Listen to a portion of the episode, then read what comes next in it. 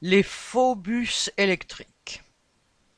Depuis trois ans, les conducteurs de bus dénoncent les problèmes de chauffage dans les bus électriques.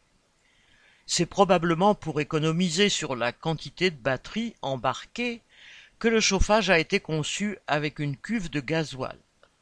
On a ainsi des bus 100% électriques qui rejettent des gaz d'échappement.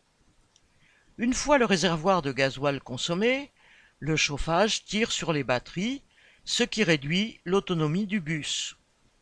Pour éviter cela, la direction a bridé le chauffage avec un thermostat qui le coupe ou le réduit fortement. Résultat, on grelotte dans les bus. Ces bus électriques, dont certains sont fabriqués par le capitaliste Bolloré, sont pourtant vendus au prix fort. Dans les premières séries, chaque bus coûtait un million. De quoi réchauffer en tout cas les profits de Bolloré. Correspondant Hello.